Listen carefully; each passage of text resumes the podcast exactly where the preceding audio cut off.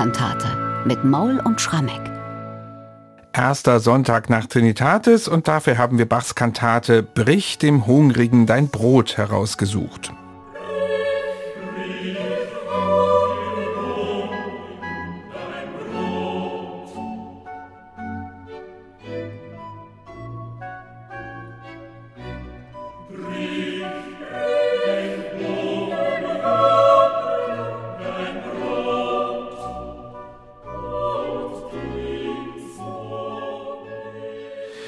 Der erste Sonntag nach Trinitatis ist für den Thomaskantor Johann Sebastian Bach wohl immer ein besonderer Tag gewesen, denn vor genau 300 Jahren, 1723, hat er zu diesem Termin seinen Dienst in Leipzig angetreten und damit auch im Grunde einen Jahrgang begonnen an Kantaten, Kompositionen und in den folgenden Jahren war es dann eben immer das Jubiläum des Amtsantritts beziehungsweise der Beginn eines neuen Jahrgangs. Gangs. Das können wir für 1723 und 1724 ganz klar sagen. Dann wird es schon ein bisschen schwieriger. Wir sind jetzt 1726 und markiert dann diese Kantate, Michael, auch irgendwie einen Beginn? Natürlich, weil eben die neue Kantatensaison begann. Und du hast jetzt gesagt, also nach 1724 wird es dann ein bisschen schwieriger bei Bach. Das stimmt, weil wir lange Zeit nicht wussten, wie hat Bach sein drittes Jahr begonnen. Also praktisch den ersten Sonntag nach Trinitatis 1725 gefeiert. Das war ja dann praktisch sein zweijähriges Dienstjubiläum, was an dem Tag gefeiert wurde. Da gab es schlichtweg keine Kantate. Und ich habe in einem Kirchenarchiv in Gera die Antwort darauf gefunden, was Bach eben ein Jahr bevor er Bricht dem Hungrigen dein Brot komponiert hat, getan hat. Da habe ich nämlich eine Quittung gefunden, die belegt, dass der Bach in dieser Woche, wo in Leipzig die neue Kantatensaison begann, in Gera weilte, um dort an der Johanneskirche die neu erbaute Orgel zu prüfen. Und in dieser Quittung wurde schön aufgezeichnet, wie viel Tobak er geraucht hat, Aha. wie viel Bier und Wein er dabei getrunken hat. Also sprich, während hier die neue Kantatensaison begann, floss also allerhand Bier und Wein den Bach herunter, allerdings in Gera. Also er war gar nicht in Leipzig. Und vielleicht ist das ja der Grund, warum er dann ein Jahr später gewissermaßen verspätet die Auftaktskantate zum dritten Jahrgang, der ja eigentlich schon im Jahr vorher begonnen hatte, geliefert hat und dieses Stück jetzt nun besonders umfangreich ausgefallen ist. Ist so ein bisschen meine Hypothese, ich muss aber trotzdem auch nochmal sagen, das, was wir in der Bachforschung immer den dritten Jahrgang nennen, ist ja eigentlich eine Hilfskonstruktion. Es beschreibt all die Kantaten, die wir von Bach nachweisen können, ab erster Sonntag nach Trinitatis 1725 bis irgendwie so Mitte 1727. Und da hat man nicht auf jeden Sonntag ein Stück, eben weil wir auch wissen, dass Bach ab Jahr 3 in Leipzig dazu übergegangen ist, hin und wieder und teilweise auch mal über lange Strecken hintereinander Werke anderer Komponisten aufzuführen, zum Beispiel von seinem Meininger Vetter Johann Ludwig Bach. Vom Evangelium her ist es ja klar, am ersten Sonntag nach Trinitatis ist ein sehr markanter Text dran, nämlich das Gleichnis vom reichen Mann und dem armen Lazarus. Das ist in den anderen beiden Kantaten, die wir von Bach für diesen Tag haben, schon sehr wirkungsvoll dargestellt worden. Also die Elenden sollen essen im ersten Jahr und dann O mhm. Ewigkeit, du Donnerwort im zweiten Jahr. Wie macht das jetzt hier der Textsichter, den Bach sich hier herausgesucht hat? Na, er macht es mal wieder ganz anders. Ja, also gerade bei O Ewigkeit, du Donnerwort, da wurde er herausgepickt, diese wirklich dramatische Vorstellung von Ewigkeit, nämlich der reiche Mann, der ja in dem Gleichnis von Jesus eben dem armen Lazarus im Leben selbst die Brotkrumen verweigert, die von seinem Tisch fallen, der muss ja dann auf ewig in der Hölle schmoren. Und da wurden ja wirklich die Flammen der Hölle von Bach so großartig und beängstigend dargestellt. Nein, in unserer Kantate jetzt wird vertieft vertieft dieses Gebot der Nächstenliebe, was ja auch aus dem Gleichnis einfach herausspricht. Also diese Betonung, man muss den Armen helfen, ist ein Aufruf zu tätiger Mithilfe wirklich gegenüber den Mitmenschen und damit natürlich von zeitloser Aktualität. Wir haben in den Textbestandteilen der Kantate kein direktes Zitat aus dem Gleichnis vom armen Lazarus und dem reichen Mann, aber doch zwei Texte aus der Bibel, die sehr eng damit assoziiert sind. Einmal eben aus Jesaja 58, das ist vorn dran, bricht dem Hungrigen dein Brot und die so im Elend sind, führe ins Haus Haus und so weiter und so fort. Das ist natürlich in Analogie zu diesem Brotkrumen, die der reiche Mann dem armen Lazarus verweigert, ausgewählt. Und dann in der zweiten Hälfte der Kantate aus dem Hebräerbrief, 13. Kapitel, wohl zu tun und mitzuteilen, vergesset nicht, denn solche Opfer gefallen Gott wohl. Und tatsächlich, das wird in praktisch jedem Satz dieser Kantate wieder aufgegriffen die Nächstenliebe als eins der wichtigsten Gebote, so steht es ja auch bei Matthäus, neben der Gottesliebe ist eben die Nächstenliebe das allerwichtigste Gebot, dem ein Christ folgen sollte. Und nun hast du dieses Diktum am Anfang nur kurz zitiert und gesagt und so weiter. und, und das so hat seinen weiter. Grund, denn es ist vermutlich, das haben wir gerade schon nachgedacht, längste Diktum, das es je gibt in einer Bachkantate und entsprechend lang und feierlich ist dann auch der Eingangschor. Also wirklich, Jesaja 58, Verse 7 bis 8, klingt erstmal gar nicht so viel, aber beide Verse Verse in sich sind schon lang. Also ich kann mal den ganzen Text Bitte. vorlesen. Die es Zeit gibt, glaube ich, wirklich kein längeres Diktum in einer Bachkantate und entsprechend dem ist es, glaube ich, auch der umfangreichste Eingangschor überhaupt geworden. Brich dem Hungrigen dein Brot und die so im Elend sind, führe ins Haus. So du einen Nacke ziehest, so kleide ihn und entzeuch dich nicht von deinem Fleisch. Alsdenn wird dein Licht herfürbrechen wie die Morgenröte und deine Besserung wird schnell wachsen und deine Gerechtigkeit wird für dir hergehen und die Herrlichkeit des Herrn wird dich zu sich nehmen. Das alles hatte jetzt Bach vor sich und musste es in ein Eingangschor musikalisch sinnfällig irgendwie ausdrücken. Was hat Bach gemacht? Er schreibt im Grunde genommen einen dreiteiligen Chorsatz. Also es gibt drei große Teile, die sehr unterschiedlich sind, die allesamt allerdings irgendwie mit Fugati arbeiten, eins anspruchsvoller als das andere. Da gibt es auch so eine interessante Spiegelung. Also da stehen außen zwei jeweils eher akkordische Teile und in der Mitte eine ausgewachsene Fuge. Hingegen im C-Teil, da hat man zwei Fugen an den beiden Polen und in der Mitte einen eher akkordischen Teil. Aber jedwedes Fugenthema so ausgewählt, dass es doch wieder in sich in den Notenfolgen oder in den Melodien den Text, der da zugrunde liegt, sehr, sehr gut in Noten zeichnet. Also dieses Brechen des Brotes, das hört man wirklich gleich in dem ersten akkordischen Teil. Also da hat man wirklich den Eindruck, die Sänger formen Melodiebögen, die für das Brechen stehen. Aber was ich so toll finde, ist tatsächlich gleich erstmal der Anfang von diesem Chorsatz. Das geht eigentlich erstmal los wie Minimal Music. Das ist erstmal wie so eine Art musikalischer Lückentext.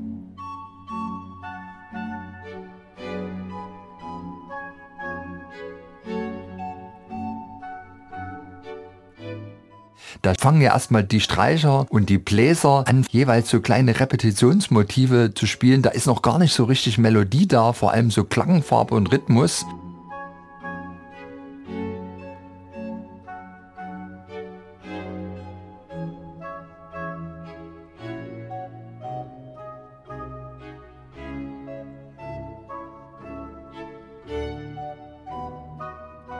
Und da kommt dann irgendwann der Chor hinein und fängt eben an, wirklich das Brot zu brechen, buchstäblich. Ungeheuerliche Wirkung.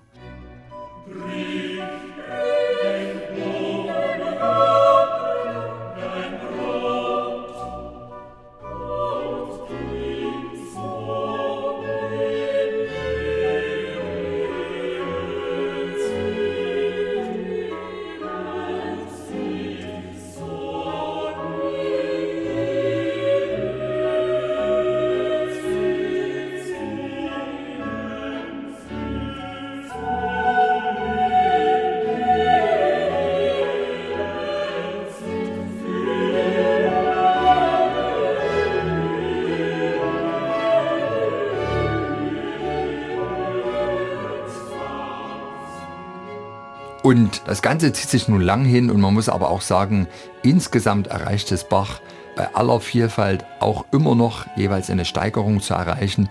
Und dann die Schlussfuge, die ist dann vielleicht das, was nochmal versucht, alles eng zu führen. Und die Herrlichkeit des Herrn wird dich zu sich nehmen. Das ist wirklich herrlichste Fugenmusik, die Bach für Chor komponiert hat.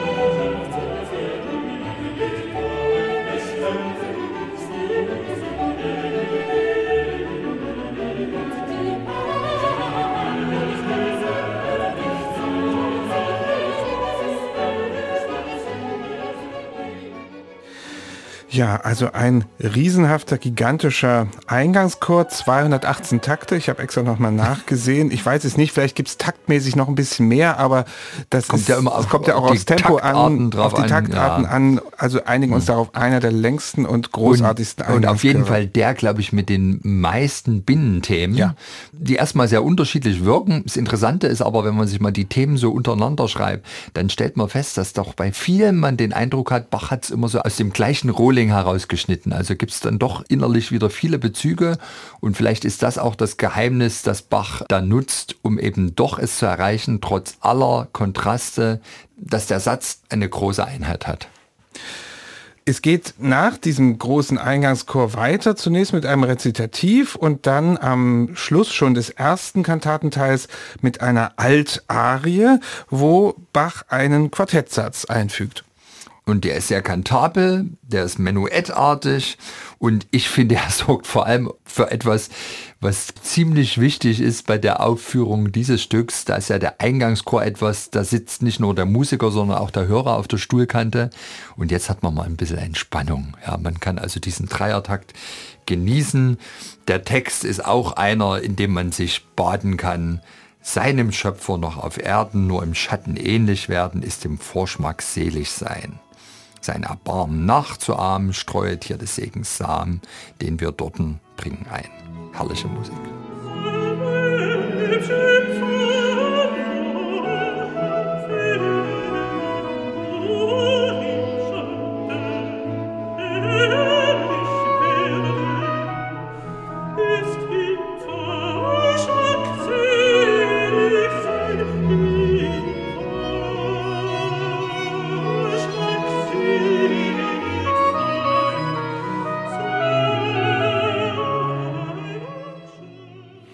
Nach dieser Altarie folgte dann im Gottesdienst die Predigt und danach der zweite Teil der Kantate und der beginnt wieder mit einem Diktum, allerdings längst nicht so lang und auch nicht Altes Testament, sondern jetzt Neues Testament.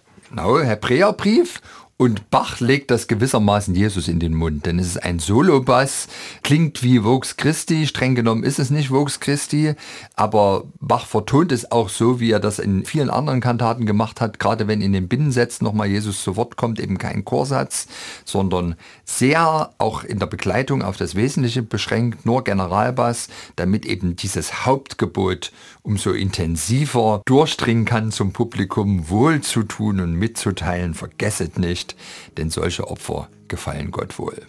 Gesungenes Gebot, ganz konzentriert aufs Wort.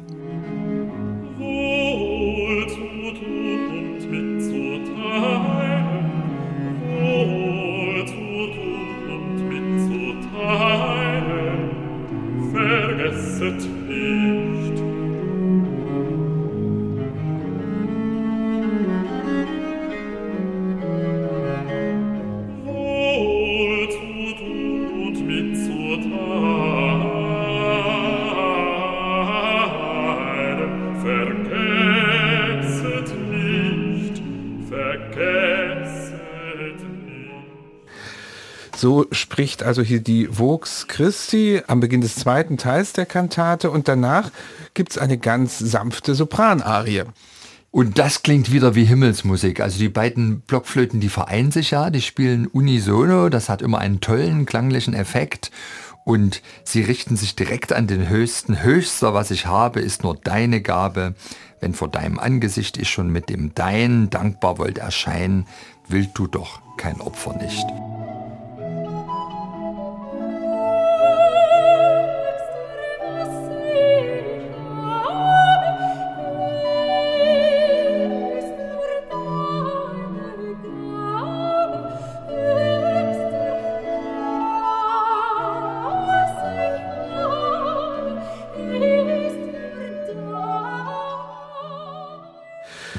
Himmelsmusik in dieser Arie für Sopran und zwei Blockflöten, die sich aber zu einer Stimme vereinen.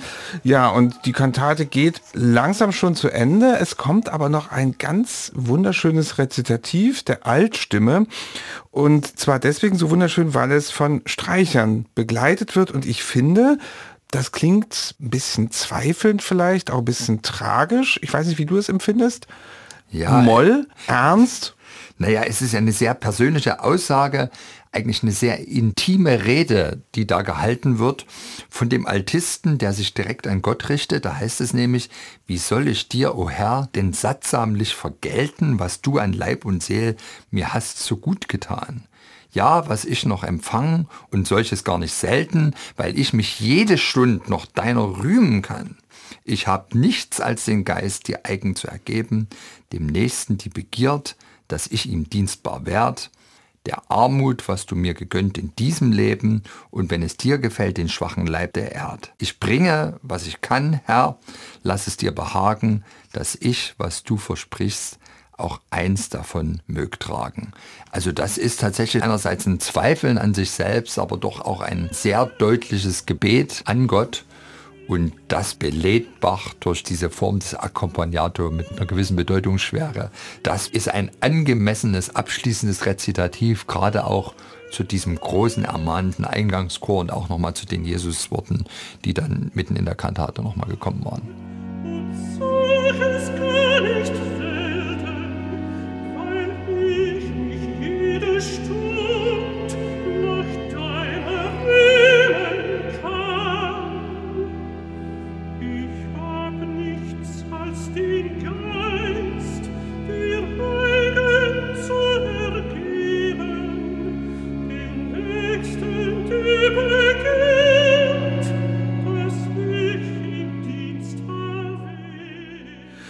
Ja, dieses Rezitativ mit Streichern begleitet steht also fast am Schluss der Kantate. Es folgt dann noch der Schlusschoral, der auch, finde ich, ganz wunderschön wirkt, weil die Blockflöten noch einmal die Führungsstimme mitspielen und das Ganze so in den Himmel heben, um das mal etwas leicht ja, pathetisch auszudrücken. Ja, es, und vor allem ist es ja auch nochmal eine Seligpreisung derer, die sich wirklich dem Gebot der Nächstenliebe unterwerfen. Selig sind, die aus Erbarmen sich annehmen fremder Not, sind mitleidig mit den Armen, bitten treulich für sie Gott und so weiter und so fort. Also das rundet eben diesen großen Aufruf der Kantate zum Dienst am Mitmenschen ganz schlüssig nochmal ab. Michael, ganz zum Schluss würde ich gerne noch mal mit einem kleinen Mythos hier aufräumen, der vielleicht immer irgendwo noch im Hinterkopf hängt.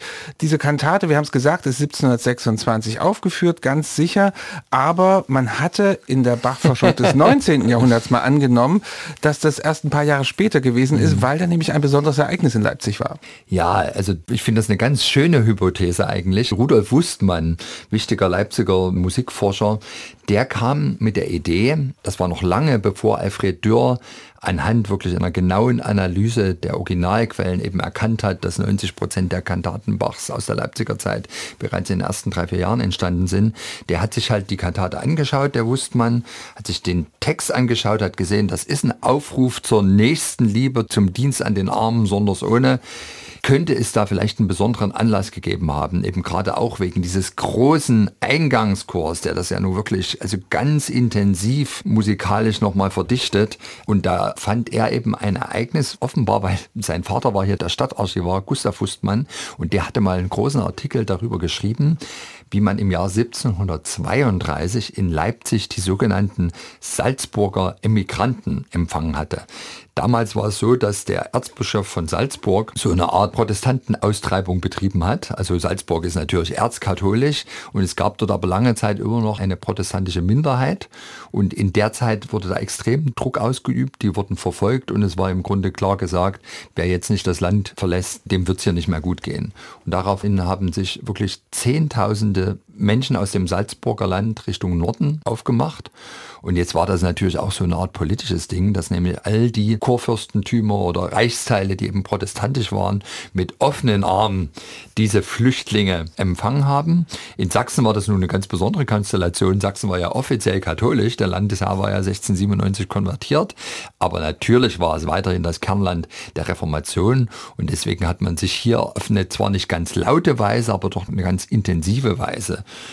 für diese Salzburger Emigranten engagiert. Ja, und Wussmanns Idee war eben, vielleicht hat ja dann der Bach, weil tatsächlich eben im Mai, Juni 1732, also rings um den ersten Sonntag nach Trinitatis, die Salzburger hier ankam, hat er gesagt, na dann hat Bach wahrscheinlich eben für den Gottesdienst dieses Stück aufgeführt, einfach auch um ein Statement Richtung Salzburger Emigranten zu übermitteln. Und das Ganze ist aber nun überholt durch die neue Quellenlage, wobei es jetzt nicht ausschließt, dass Bach er das Stück eben 1732 wieder aufgeführt haben könnte. Und dann hätte Rudolf Fußmann doch recht. Genau.